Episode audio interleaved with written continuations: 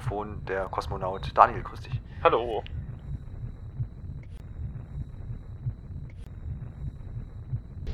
Servus und ja, mehr sind wir auch gar nicht heute zu zweit. Ganz gemütlich sitzen wir hier ja im kalten Weltraum umher und äh, haben einige Stunden, du ein bisschen mehr, ich ein bisschen weniger, Starlink Battle for Atlas gespielt auf Nintendo Switch natürlich.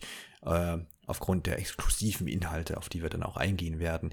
Ja, der Daniel war ja schon seinerzeit, ich glaube zum ersten Mal hast du das Spiel auf dem Post-Free-Event gespielt. Ist das richtig? Genau, im Juni bei Nintendo, ja. Genau.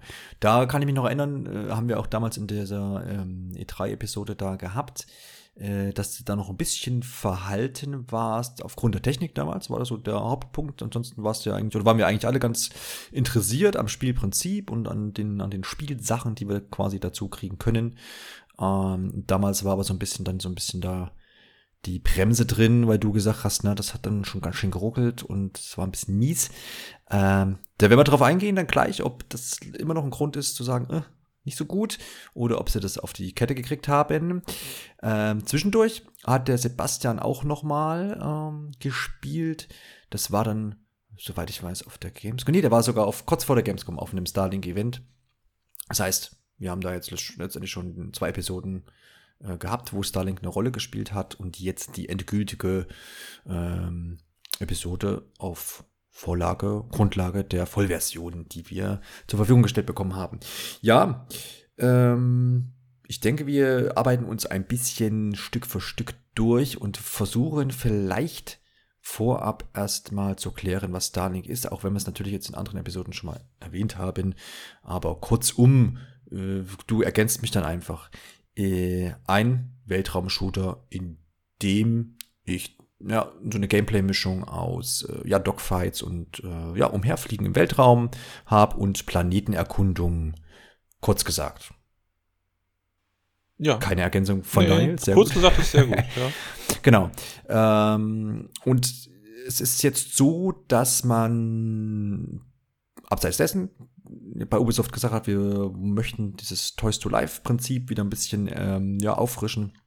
Und man bekommt eben, wenn man möchte, ähm, dementsprechend äh, Raumschiffe, die man äh, so in Sets erwerben kann. Und die kann man je nach äh, Konsole äh, dann auf den entsprechenden Controller mounten. Und bei der Switch funktioniert das ganz gut. Man kriegt so einen kleinen Mount, heißt das auch direkt, äh, der so ähnlich ist wie die Joy-Con-Halterung, die man schon kennt von Nintendo. Und da ist oben einfach nochmal so eine extra Halterung für das Raumschiff ähm, dabei. Und das steckt man da dann drauf. Ähm, ist also jetzt nicht reine NFC-Technik, da ist tatsächlich so ein kleiner, ich habe das auch gerade bei mir, ich ziehe das nochmal raus, da ist tatsächlich so ein, wie so ein kleiner, naja, Chip, den man da rausgucken sieht und der, ähm, ja, mit dem steckt man dann halt dann rein in diesen Mount. Vorher allerdings noch den Piloten und darüber kommt dann das ähm, Raumschiff. Und das Raumschiff, was ich habe, hier, das ist vom, na, jetzt fällt mir der Charaktername nicht ein, ist ja wurscht, Charaktere besprechen wir später nochmal. Äh, das hat auch so ein kleines Lämpchen, das geht dann an, ist ganz stylisch, so ähm, vom Anblick her. Genau, und jetzt kann man diese Raumschiffe eben nochmal erweitern mit Waffen. Man kann auch die Flügel abnehmen. Das äh, war mir am Anfang auch gar nicht mehr so eine Erinnerung, aber die kann man abnehmen. Konnte jetzt quasi einen Flügel von einem anderen Raumschiff dran passen, äh, basteln, kann auch das bis zu zwei, drei Flügel erweitern, wobei dann das Raumschiff in der Spielewelt auch teilweise zu schwer wird und dann sich nicht mehr fliegen lässt. Aber es ist quasi alles modular. Ähm, ja, und das äh, kann ich auch alles on the fly machen. Das heißt, wenn ich das abziehe, ähm, in dem Fall wenn ich was abziehe, dann hält das Spiel kurz an, weil ich ähm, quasi wird dann nochmal kurz animiert, neues, äh, neue Waffe dran und dann kann ich das Spiel einfach wieder fortsetzen. Und wenn ich was direkt, also wenn ich was abgezogen habe und wenn ich was draufstecke, glaube ich, geht es sogar seamless, ne? Also wenn ich jetzt fliege und stecke noch was oben drauf, dann hält das Spiel, glaube ich, gar nicht an. Ähm, ja, äh, dementsprechend kann ich das da so erweitern. Jetzt ist das Schöne bei der ganzen Sache, es ist kein Muss und äh, äh, es ist quasi alles nur optional, was ja eigentlich dieses Toys to Life Prinzip, was ja grundlegend wahrscheinlich erstmal so eine, ja, so eine wirtschaftliche Sache ist für, für die Publisher bisher, wenn man jetzt an ähm, Skylanders und ähm, ja, vielleicht auch teilweise ein bisschen die Amiibos denkt äh, oder Amiibo denkt. Ähm, steckt da ja so ein bisschen dahinter, man möchte damit Geld verdienen, man möchte den äh, Nutzer des Spiels dazu anregen, geh doch bitte los und kauf noch jene Figur, ähm, um entsprechende Spieleinhalte freizuschalten. Äh, bei Starlink ist es so, das muss ich nicht tun, ich kann diese, die, diese ähm, Sachen einfach auch digital erwerben, kann also völlig ohne Plastik äh, auskommen. Was ich begrüße, weil da ist nicht jeder Fan von und wir werden auch dann erörtern, dass das dass einem sonst äh, wahrscheinlich auch ein ganz gutes Spiel entgehen würde, wenn man jetzt äh, das, wenn man die Option einfach jetzt nicht hätte. Ne? Wenn man jetzt sagt, ich will keinen Plastikkram, äh, deswegen kaufe ich das Spiel nicht. Ähm, das ist, das brauchen wir ja nicht zu befürchten, weil geht auch alles ohne Plastik.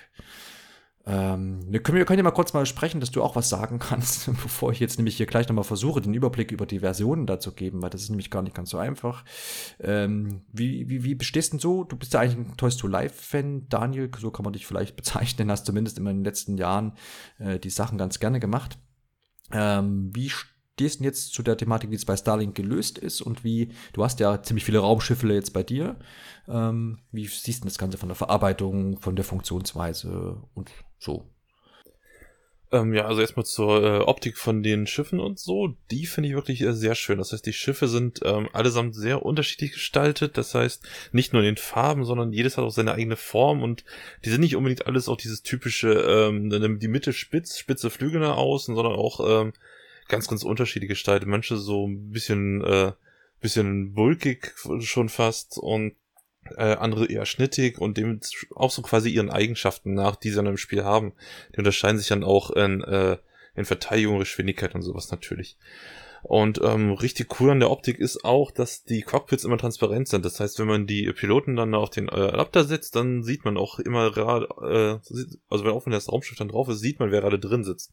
Das ist wirklich ein netter Effekt, weil ähm, ist auch besser so, denn die Piloten sind halt relativ klein gehalten, da mangelt es halt schon ein bisschen an Details. Also die Schiffe hübsch, Piloten dann schon, ja, nicht ganz so, so äh, bisschen bessere Ü-Ei-Figuren fast schon.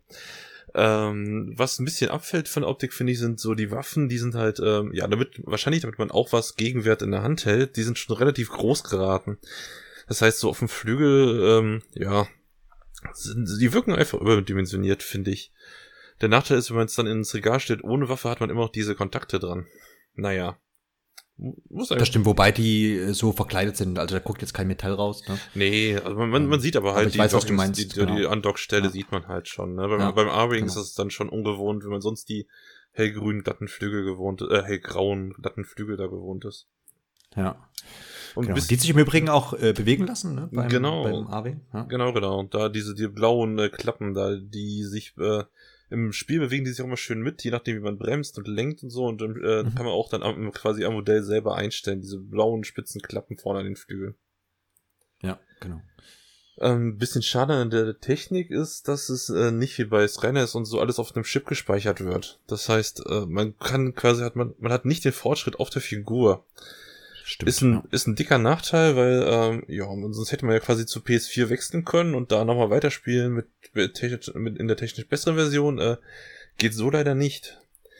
Was ich mich an der Stelle frage, ist, was Ubisoft sich da gedacht hat mit so Fortsetzung. Ne, also bei Skylanders konnte man die, die erste Figur konnte man im sechsten Skylanders-Spiel immer noch benutzen, dann halt mit äh, Level 20 und den und den freigeschalteten Skills und dem aufgesetzten Hut. Ähm, ja, da muss Ubisoft sich irgendwas ausdenken, falls sie eine Fortsetzung machen wollen. So mit, äh, ja, Spielstand übertragen oder so. Hm. Also digital ist halt dann. Halt die, ja, ist halt die Frage, also es ist, das hast schon recht mit dem nicht speichern können auf dem entsprechenden äh, äh, Raumschiff. Ist seltsam. Ich, ich habe insgesamt den Ansatz, äh, kann ich so nicht nachvollziehen. Also ich finde, wie kann ich da bestätigen? Ich finde auch das eine Raumschiff, was ich jetzt hier habe und auch die anderen Sachen, die ich gesehen habe, finde ich top gut gemacht und wie gesagt, die Details, die du erwähnt hast jetzt äh, mit dem mit dem Piloten und auch die Lichter und das sind schon sind schon coole Sachen, kann man sich schon mal irgendwie hinstellen. Aber ich ich habe es jetzt auch so gemacht, ich habe das mal ausprobiert, wie man das zusammensteckt und wie das funktioniert mit dem im Spiel, wie das dann umgesetzt wird, wenn ich da was dran mache oder was abmache. Aber so zum Spielen lasse es halt jetzt nicht drauf. Es ist nicht unbedingt riesig schwer. Das passt schon so vom Handling. Aber ich habe dann halt eben doch mal lieber meinen Pro-Controller und das ist ähm, dann stelle ich mir das halt dann doch ins Regal und ist aber jetzt auch dem geschuldet, dass äh, wir beide jetzt die äh, Digital Deluxe Edition haben und du dann halt alle Inhalte sowieso digital hast. Ähm, ja, aber selbst wenn, selbst wenn man die, die nicht digital äh, hätte, äh, die digitale Deluxe-Version, sobald man dann die Raumschiffe scannt, hat man die ja auch, äh, ich glaube, eine Woche ist es digital. Äh, genau, kann man die auch digital nutzen. Das heißt, äh, alles einmal aufstecken, ne, einmal die Woche und dann kann man auch, äh, ja, kann man es trotzdem ins Regal stellen. Genau, das ist halt so, eigentlich ist das nur der Aktivator für dein, für dein, für deinen Spielinhalt und dann kannst du ihn wieder wegtun. Also wie ein Amiibo letztendlich. Also, genau. Äh, ja, und ähm, ich meine, das mit den sieben Tagen ist ganz cool, gerade für die Switch, weil wenn ich dann mobil spielen will, dann kann ich ja eben, also ne, dann kann ich den Kram zu Hause lassen, wenn ich jetzt mal in Urlaub fahre oder was. Da muss bloß nach einer Woche wieder nach Hause und wieder aufstecken. Ja, ähm, deswegen, ich den Ansatz, ich, ich habe es, glaube ich, in einer der letzten Episoden schon mal gesagt, ich habe das Gefühl, dass man, das Spiel ist ja, glaube ich, so fünf, sechs Jahre in der Entwicklung schon, also schon relativ lange unterwegs gewesen jetzt. Ähm, und habe das Gefühl, dass man damals gedacht hat, hey, Toys to Life ist cool, da mach mal mit. Und jetzt hat sich das aber doch ein bisschen herausgezögert und naja, also wie gesagt, das, die Dinger sind cool und so, aber der, man braucht sie halt nicht. Außer man möchte Raumschiffe sich hinstellen. Und das ist auch der Kaufgrund wahrscheinlich, warum sich die A-Wegen-Version dann jetzt gut verkaufen wird. Nehmen wir mal an. Also, jetzt zwischendurch schon mal was gelesen von wird eng oder Amazon hat dann wenige gehabt. Ich glaube, das war in Großbritannien oder was. Ähm, weil man das Ding halt haben äh, will, ne, das Schiff. Aber ja, wie gesagt, bisschen seltsam. Aber dann kommen wir mal gleich zu diesen äh, Versionen. Also wie gesagt, wir sind jetzt mit der Digital Deluxe Edition auf, ausgerüstet und das ist eigentlich so das Komplettpaket, liegt bei 100 Euro.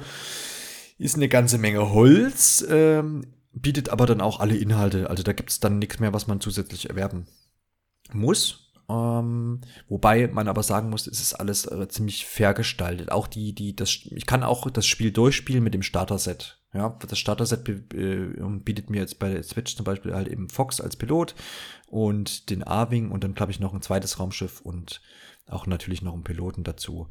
Ähm, auf Seiten der Waffen äh, habe ich da dann glaube ich auch letztendlich nur auch nur zwei verfügbar ähm, im Starter-Set und somit ziemlich reduziert eigentlich, aber es reicht, um das Spiel durchzuspielen.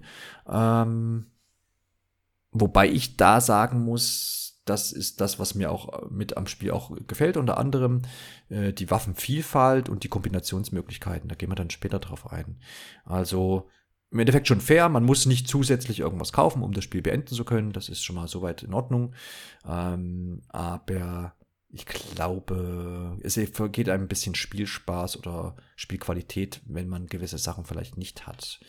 Genau, also es gibt ähm. halt da die äh, das typische, ne, es gibt dann die äh, die Eisgegner, die Feuergegner, die Gravitationsgegner und die nehmen natürlich immer genau mit dem komplementären Element äh, mehr Schaden. Und so, genau. so ein paar äh, so ein paar Rätsel, also so ein paar Türme, die wie man aktivieren kann, da braucht man auch die richtige Waffenart. Also es ist äh, im Vergleich zu Skylanders oder so deutlich weniger. Bei Skylanders hat man quasi so richtig äh, Levelabschnitte, die man nur betreten konnte mit dem richtigen Element oder halt der richtigen Klasse oder so. Und hier ist es dann, ja, ne, dann der Gegner ist ein bisschen schwerer zu besiegen und da nimmt man ein, zwei, drei Türmchen pro Planet nicht mit. Es hält sich mhm. aber äh, meiner Meinung nach sehr im Grenzen für, für ein Toys to Life Spiel. Genau. Ähm, also wenn man jetzt digital bleiben will, ähm, bietet sich wahrscheinlich dann die also wenn man jetzt die 100 Öcken da nicht ausgeben will, dann gibt's noch quasi die Standard-Edition und die kommt dann schon mit vier Raumschiffen und sechs Piloten und zwölf Waffen daher, also da ist schon eine ganze Menge dabei.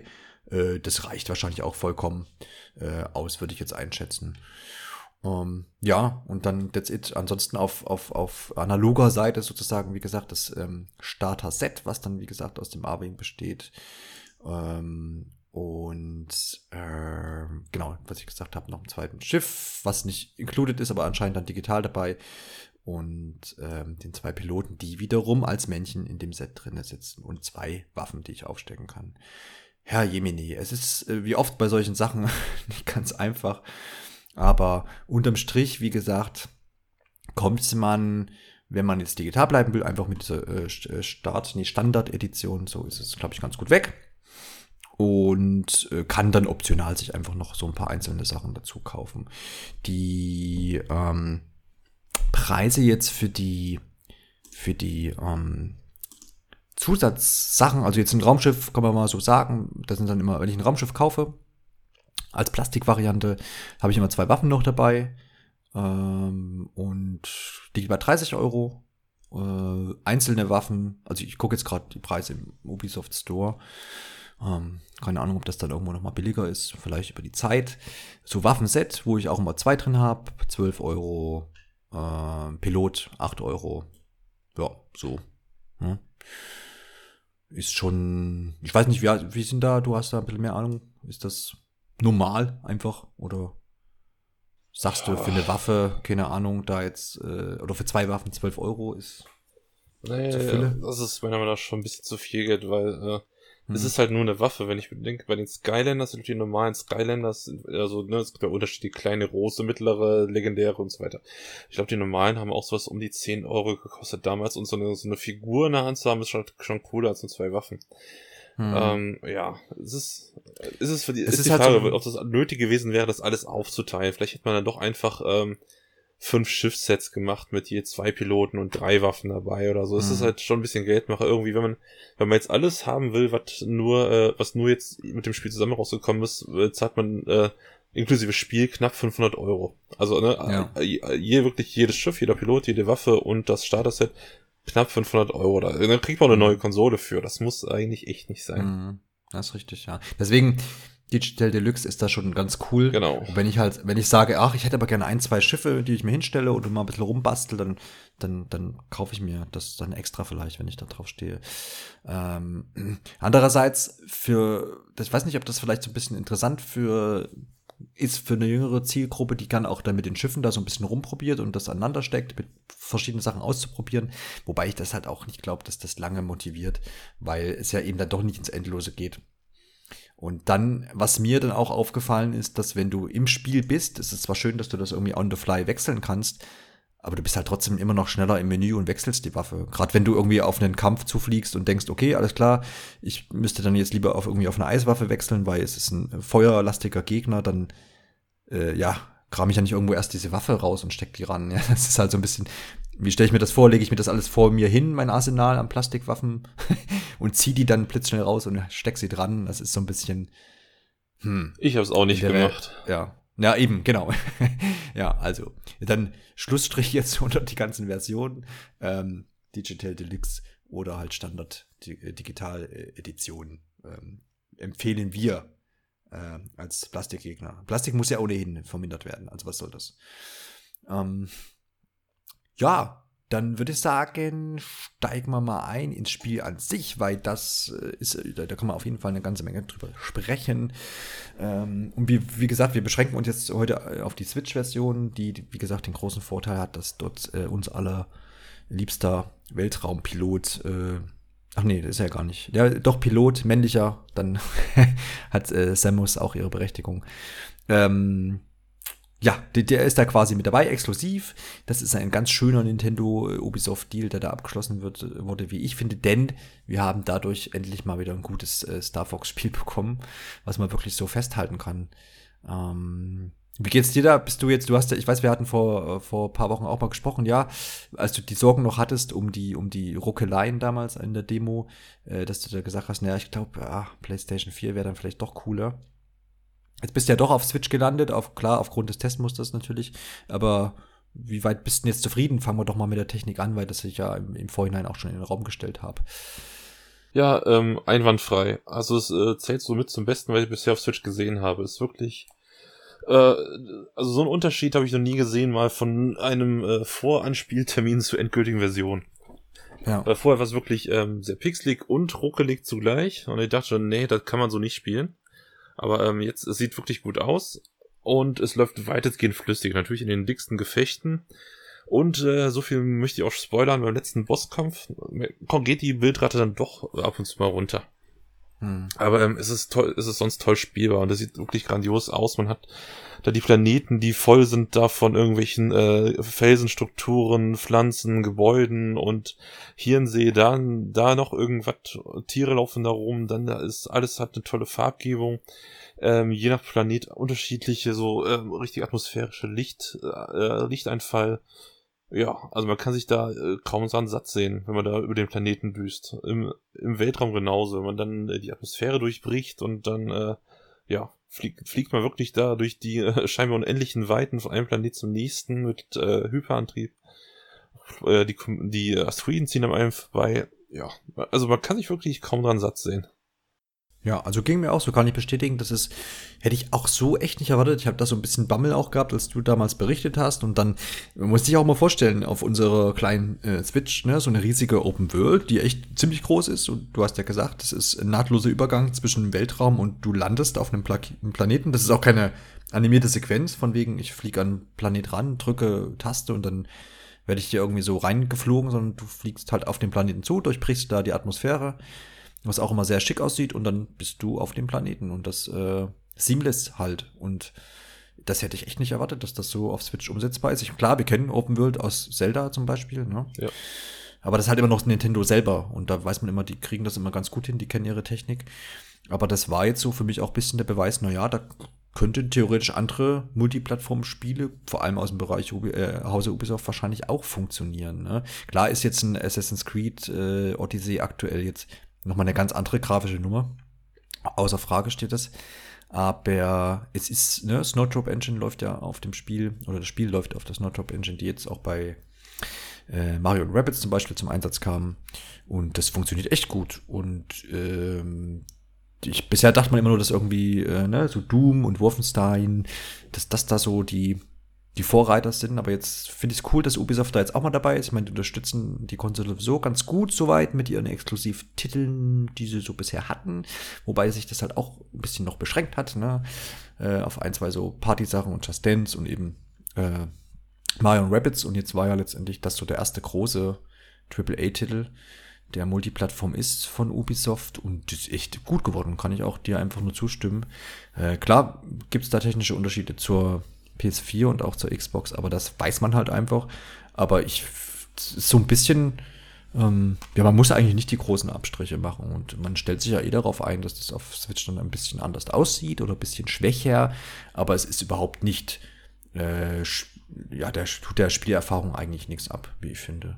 Sie trotzdem, das Spiel hat auch viel, das, was man auch bei Zelda immer sagt, viel von, von toller Lichtstimmung, ähm, wenn man da so manchmal über die Planeten düst und die Sonne irgendwie so am Horizont steht, das ist schon alles ziemlich cool. Hat, es gibt knallige Farben bei vielen Planeten. Also wirklich, da finde ich, gibt es auch nichts zu meckern. Und das, was du erwähnt hast, die paar Framerate-Sachen da, sind wir ja schon gewohnt auf Switch. Ja. Nee, aber das ist vollkommen, vollkommen verkraftbar. Alles gut, alles top. Ja, genau. Dann äh, ziehen wir mal einen Punkt weiter, gehen wir mal zur Story.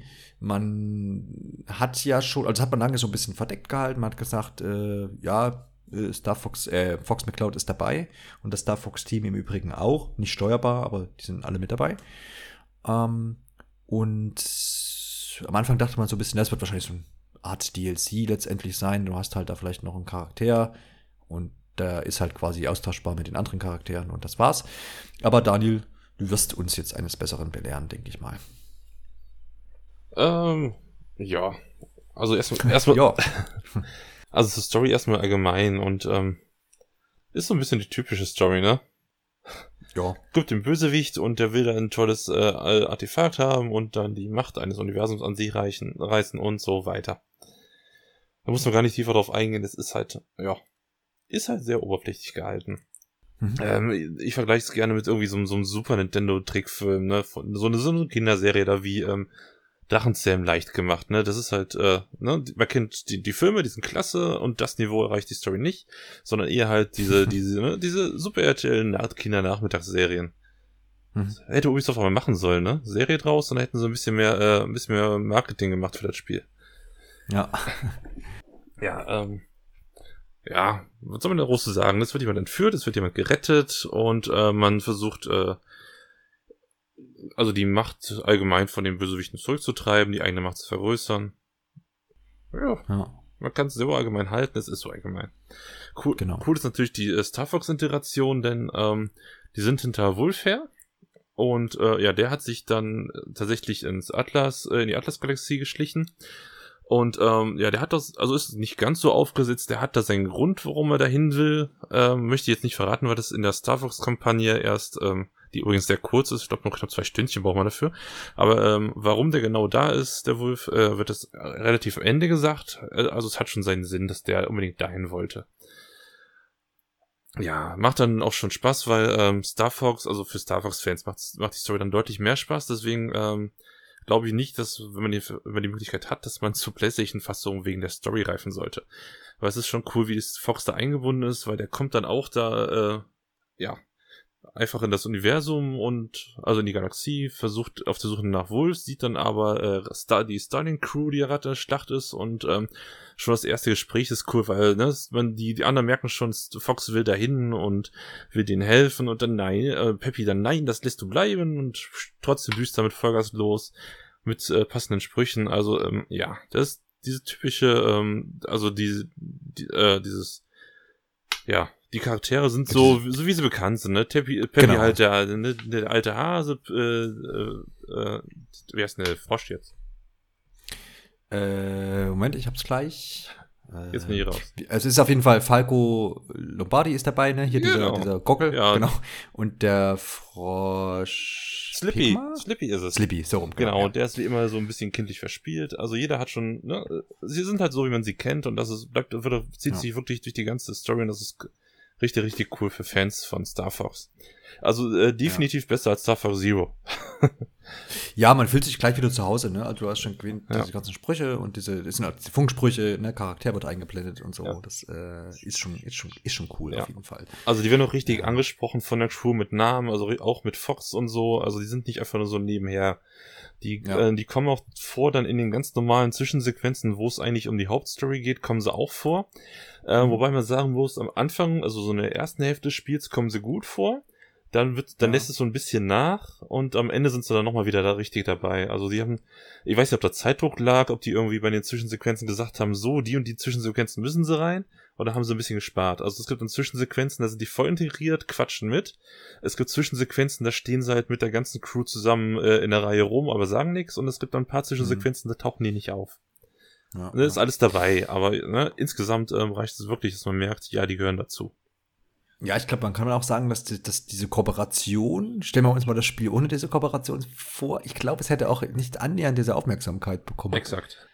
Ja, also das, das äh, Glücksfang und mal gucken, was da äh, noch für Deals sich dann äh, hoffentlich Nintendo äh, quasi das, was da quasi noch auf, für Nintendo dann rausspringt, weil das ist jetzt ja eigentlich so ein bisschen so ein klar ein Win-Win auf jeden Fall für beide, äh, für beide Firmen, aber ich glaube, Ubisoft hat da einen guten Deal in Hand gezogen, weil das Spiel jetzt einfach ein bisschen mehr Leute erreicht und auch jetzt äh, für viele und so wie man es auch liest, ist es, ist es so ein Switch-Spiel, ne? Also, weil du ja sagtest, wenn, wenn, wenn ich auf PlayStation und Xbox den Inhalt nicht habe, sieht es dann wieder echt dann so ein bisschen mau aus in Sachen Story und naja, und auch Begründung oder, oder, oder Kaufanreiz, warum will ich das jetzt spielen? Man, man muss auch ehrlich sagen, die anderen Charaktere sind auch nur so lala, ne?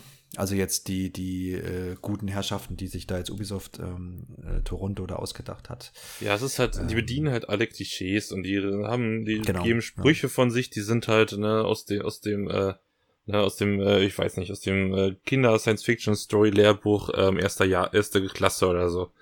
Mhm, ähm, genau. na, also ich habe zwischendurch teilweise einfach wirklich nicht mehr hingehört, sondern während der Zwischensequenz vom Handy geklickert, ganz ehrlich, weil ja, es, es ist wirklich ähm, 0815.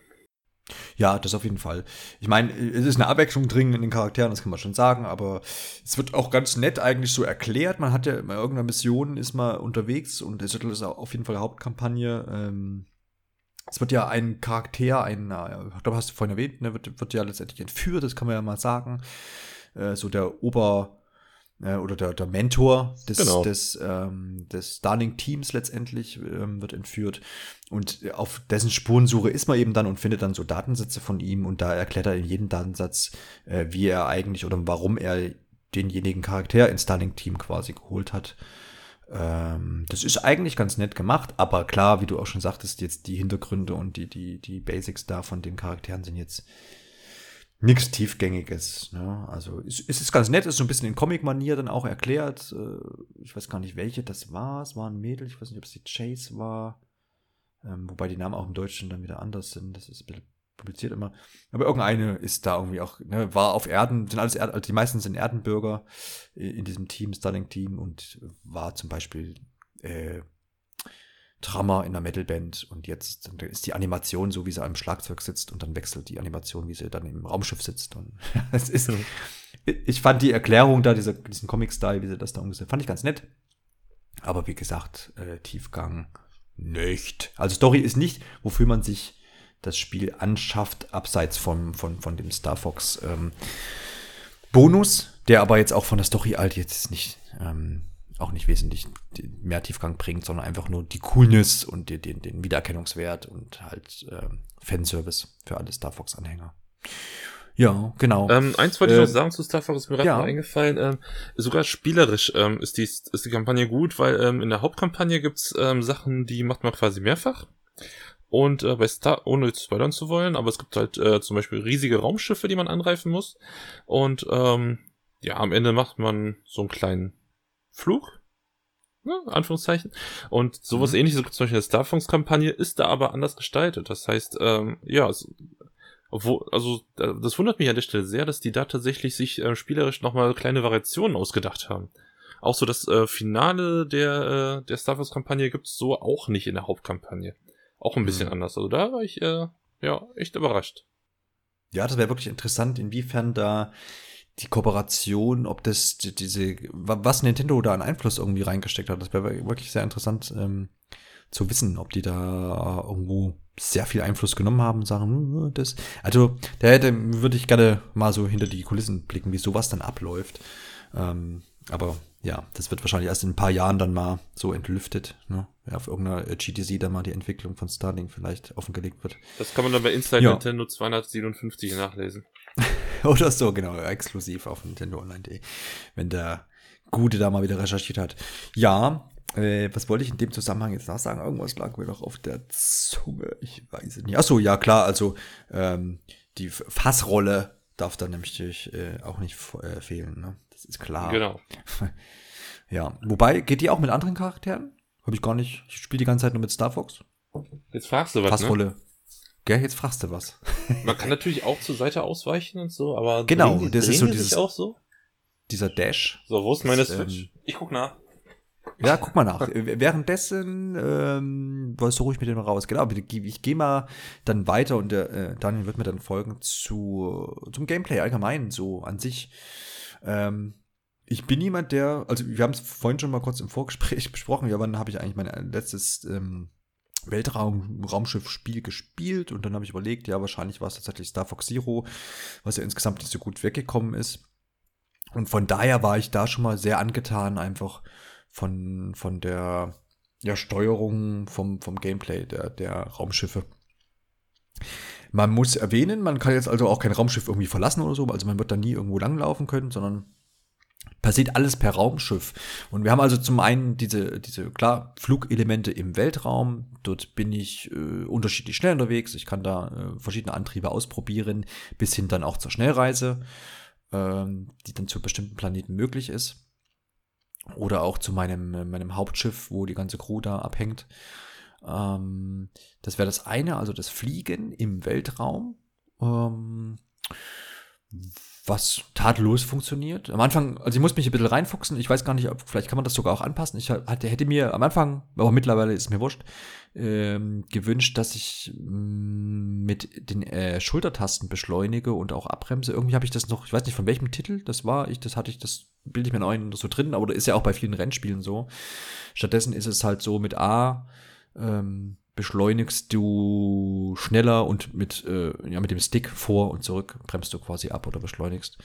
Äh, aber ist man recht schnell drin. Wie gesagt, vielleicht kann man es auch um, umstellen, das weiß ich jetzt gar nicht. Muss ich mal gucken. Ähm, und dann haben wir natürlich noch die Steuerung oder das Gameplay auf den ähm, Planeten an sich. Da ist es so, dass ich da auch fliegen kann. Also ne, in, so hoch, bis eben die Atmosphäre ich wieder erreiche und in den Weltraum übergehe. Und ansonsten so für die Exploration, das Entdecken der Planeten gibt so eine, na so, so ein Hover-Mode letztendlich, ne? Also dann werden die Triebwerke ausgeschalten und das ähm, Raumschiff schwebt letztendlich so, naja, so zwei, drei, vier, fünf Meterchen über dem, über dem Boden. Ähm, Und das ist ganz angenehm. Da schwebe ich dann immer so ein bisschen rum und bin eben dann auch nah bei den Sachen, die ich da, die ich da entdecken kann. Auf dem Planeten gibt es ziemlich viel, was, was, was man so entdecken kann. Das ist natürlich Ubisoft typisch.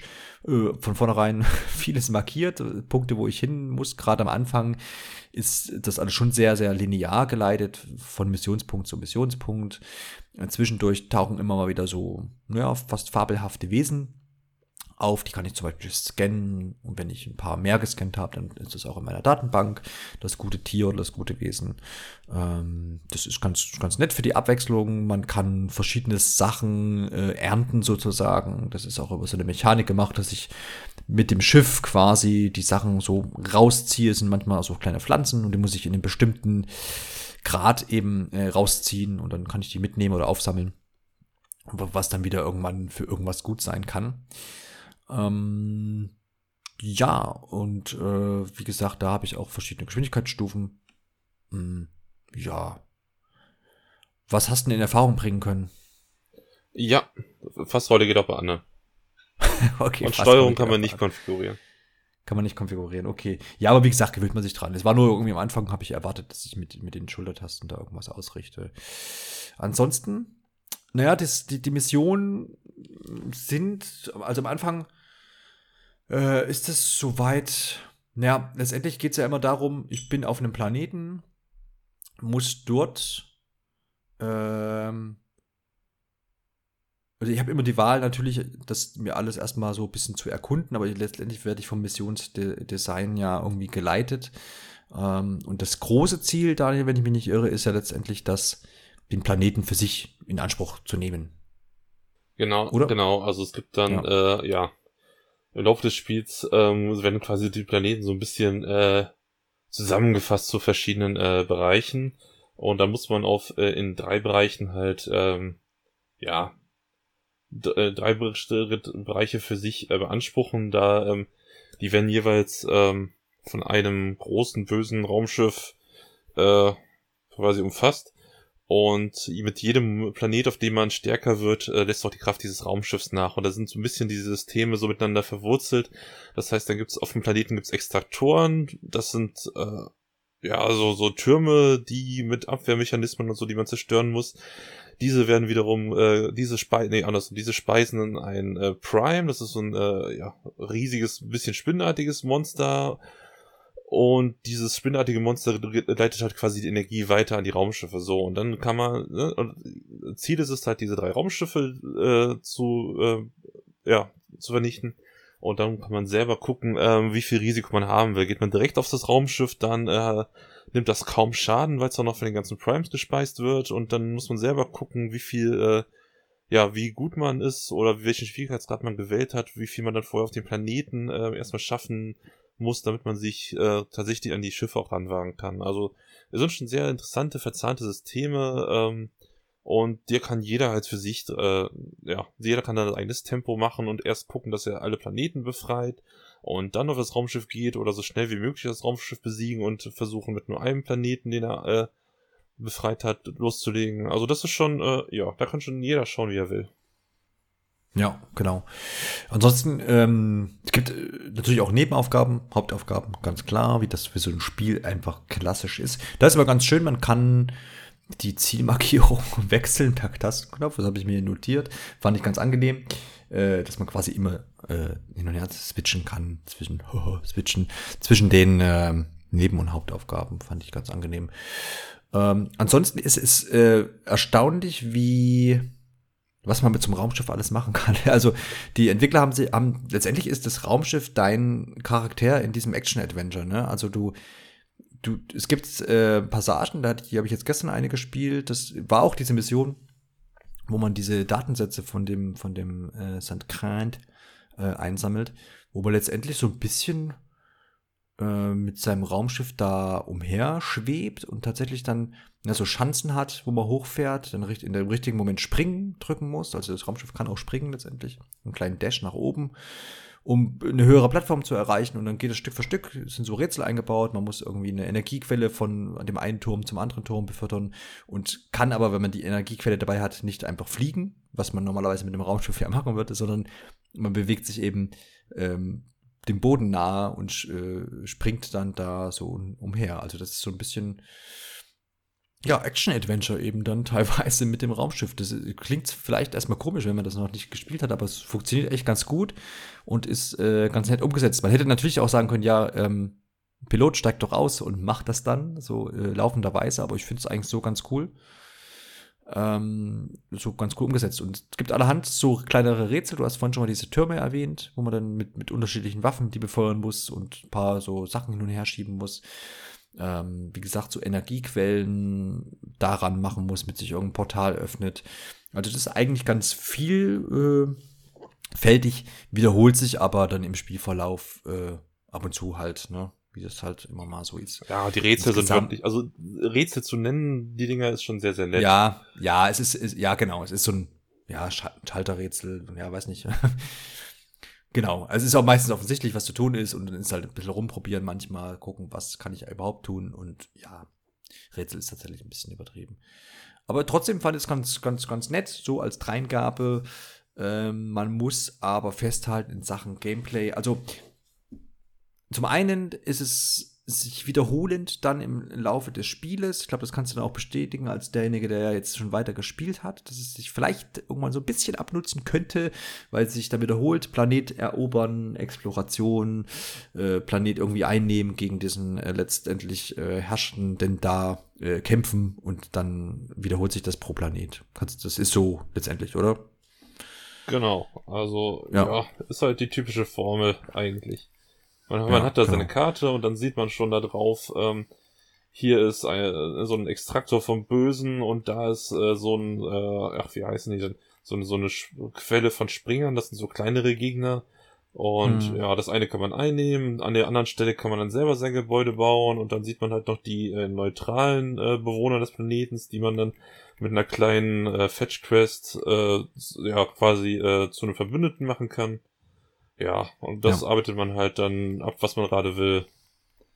Und dann, genau. Ja, da kommt dann halt irgendwann dieser dynamische Aspekt des Spiels äh, dazu, weil man äh, nach, ich weiß nicht, so vier, fünf Stündchen oder so, ähm, beginnt die, die Legion, also ne, Legion auf Deutsch, äh, da sprechen sie auch schön Englisch aus dem Spiel, ähm, die beginnt damit wirklich die Planeten einzunehmen. Das heißt, man sieht dann äh, auf der Sternkarte an jedem Planeten die Prozentzahl, wie, wie weit die da vorangeschritten sind und das eine Ziel ist dann, ja, wie gesagt, eben auch in Verbindung mit diesem, äh, mit dem Prime besiegen und so, dann äh, die Format auf dem Planeten zu haben. Und das ist halt äh, wirklich richtig cool dynamisch gestaltet. Das heißt, wenn man da selber schon äh, seine Verbündeten hat und da so ein paar, so ein Arsenal baut und sowas, dann ähm, geht die eine Prozentzahl nicht nur hoch, sondern auch wenn man nicht auf dem Planeten ist, ähm, nehmen die anderen dann auch für einen Sachen ein und besiegen die, äh, äh, die Aliens und sowas. Also das ist schon cool gemacht. Man denkt wirklich so im ganzen Universum herrscht gerade der Krieg zwischen Legion und Starling.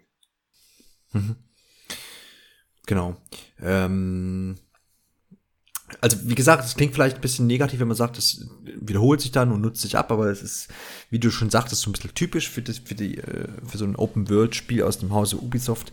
Ähm, Allerdings hat mich das da dann doch ein bisschen mehr erfrischt, weil es eben ein Weltraum-Explorations-Shooter-Adventure-Spiel ist, ähm, was für mich jetzt ja dann doch äh, erfrischend ist und neu ist, weil habe ich nicht oft gespielt und begegnet oder kriegt man ja auch nicht so oft. Ja, also jetzt, wenn man jetzt an No Man's Sky denkt, ähm, da war ja diese ganze Explorationsgeschichte so ein bisschen mehr ausgebaut. Ähm, das, der, der Vergleich wird oft äh, aufgezogen, auch wegen der Welten und der Planeten, die man jetzt in Starlink da so farbenfroh erblicken kann. Aber wie gesagt, das, das, das, das Gameplay an sich, ähm, vom rein Spielmechanischen her, ist das, was mich da trotzdem bisher bei der, der Stange hält, obwohl halt die Aufgaben jetzt nicht irgendwie riesig ähm, ähm, besonders sind und die Story da jetzt auch eigentlich irgendwie reinzieht. Es ist so an sich das Spiel, die Funktionsweise des Spiels, was mich da jetzt irgendwie hält, der Star Fox-Aspekt. Äh, ähm, ansonsten die Kämpfe finde ich bisher eigentlich, wie gesagt, ich habe jetzt ja, vielleicht so drei, vier Stunden gespielt. Ähm, die Kämpfe an sich finde ich eigentlich recht unterhaltsam. Vielleicht können wir da dann auch gleich mal zu den Waffen letztendlich kommen, weil die brauche ich ja nun mal in den Kämpfen. Ähm, es ist eben nicht so, dass ich quasi, ich habe relativ viele Waffen, ne? ich habe ja vorhin schon mal gesagt, irgendwie zwölf sind in dem einen Set dabei, ich weiß jetzt gar nicht ähm, insgesamt, Äh, sind es wahrscheinlich dann auch so, ja, so 14 könnten es sein. ja, und die sind auf jeden Fall äh, vielleicht auch 15.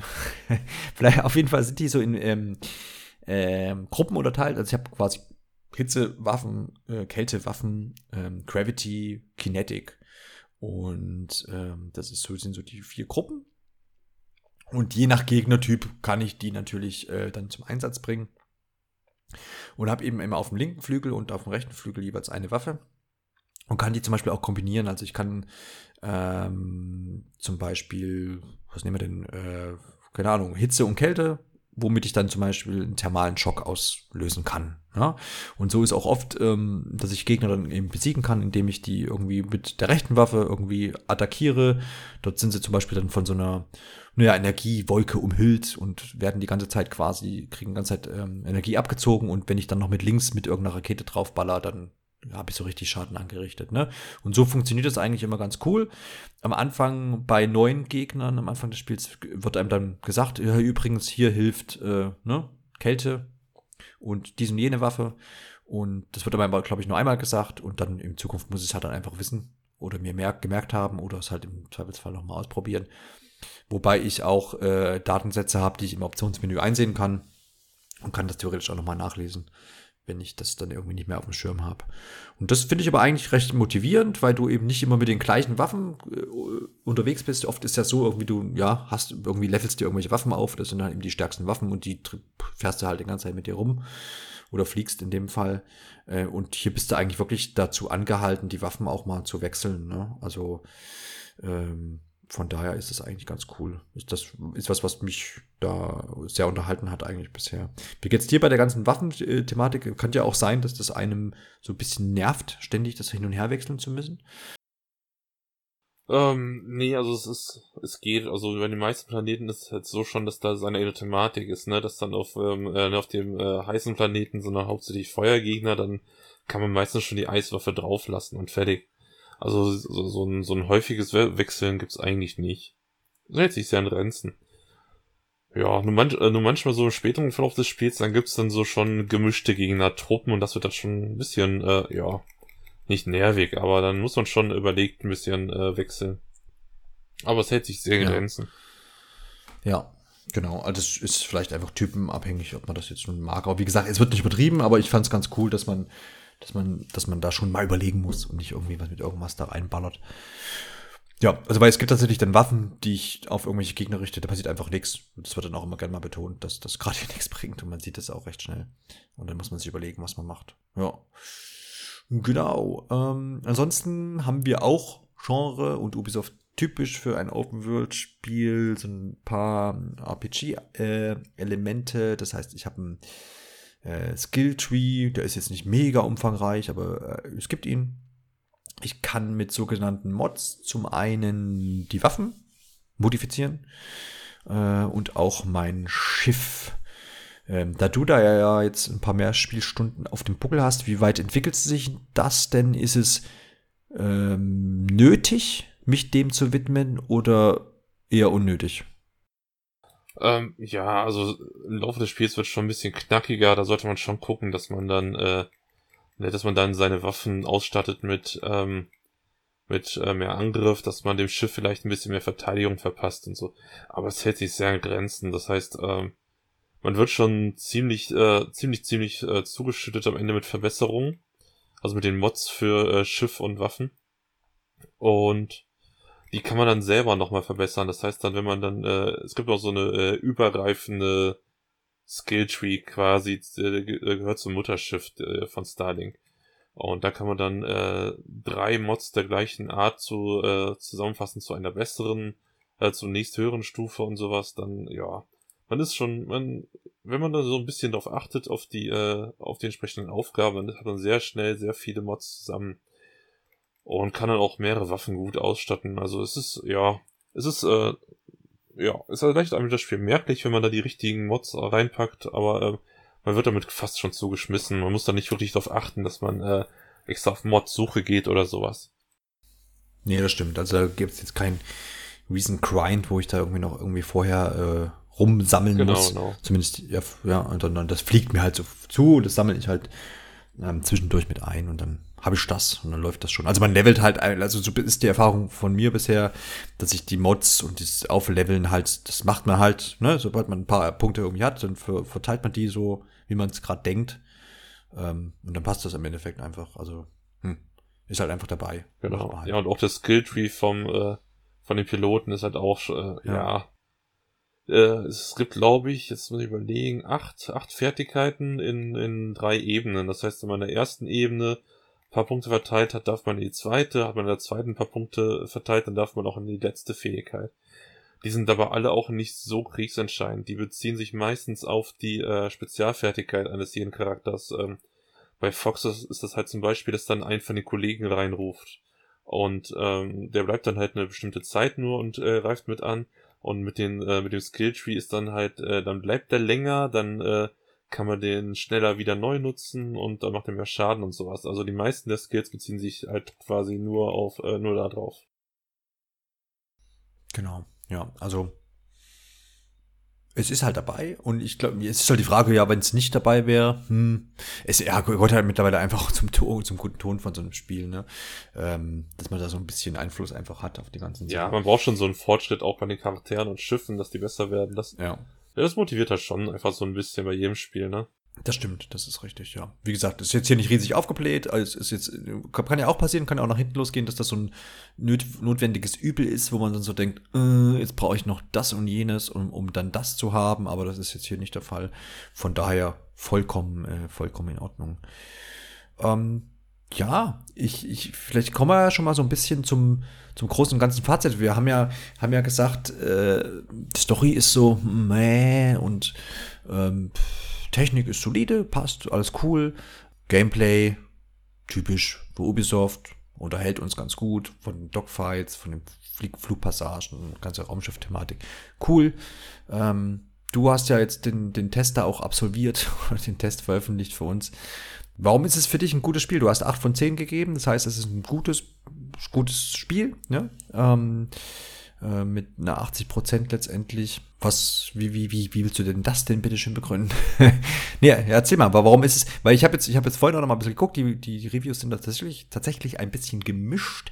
Äh, ist halt so ein bisschen die Frage. Das Spiel ist nicht so wirklich, wahrscheinlich für jeden der, der absolute Bringer, sondern nur für manche Zielgruppen oder für besondere Interessen? Ich weiß es nicht. Erzähl mal. Also zum einen ist halt mal wieder richtig schön Weltraum-Action. Das ist halt äh, noch relativ unverbraucht. Das heißt, auch wenn es halt dieses Open-World-System ist, man läuft halt weder aus der äh, First Person noch Third Person durch die Gegend und äh, man ballert mit irgendwelchen Waffen auf Gegner oder schnetzelt mit dem Schwert rum, sondern äh, halt äh, mit dem Raumschiff äh, rumzudüsen, macht halt äh, schon mal, ja, es fühlt sich einfach nicht so verbraucht an wie, ne, wie der nächste Ego-Shooter oder so. Und äh, ja, die, die Steuerung an sich, also wie man mit, wie man die Planeten äh, erkundet, ist auch ein bisschen äh, anders, also, also selbst für ein Ra Weltraumspiel ungewöhnlich, was du ja auch schon gesagt hast, mit dem Springen und dem entweder über der Oberfläche gleiten oder fliegen und dann zur Seite die Rollen. Also, ja, das ist relativ äh, nett gestaltet.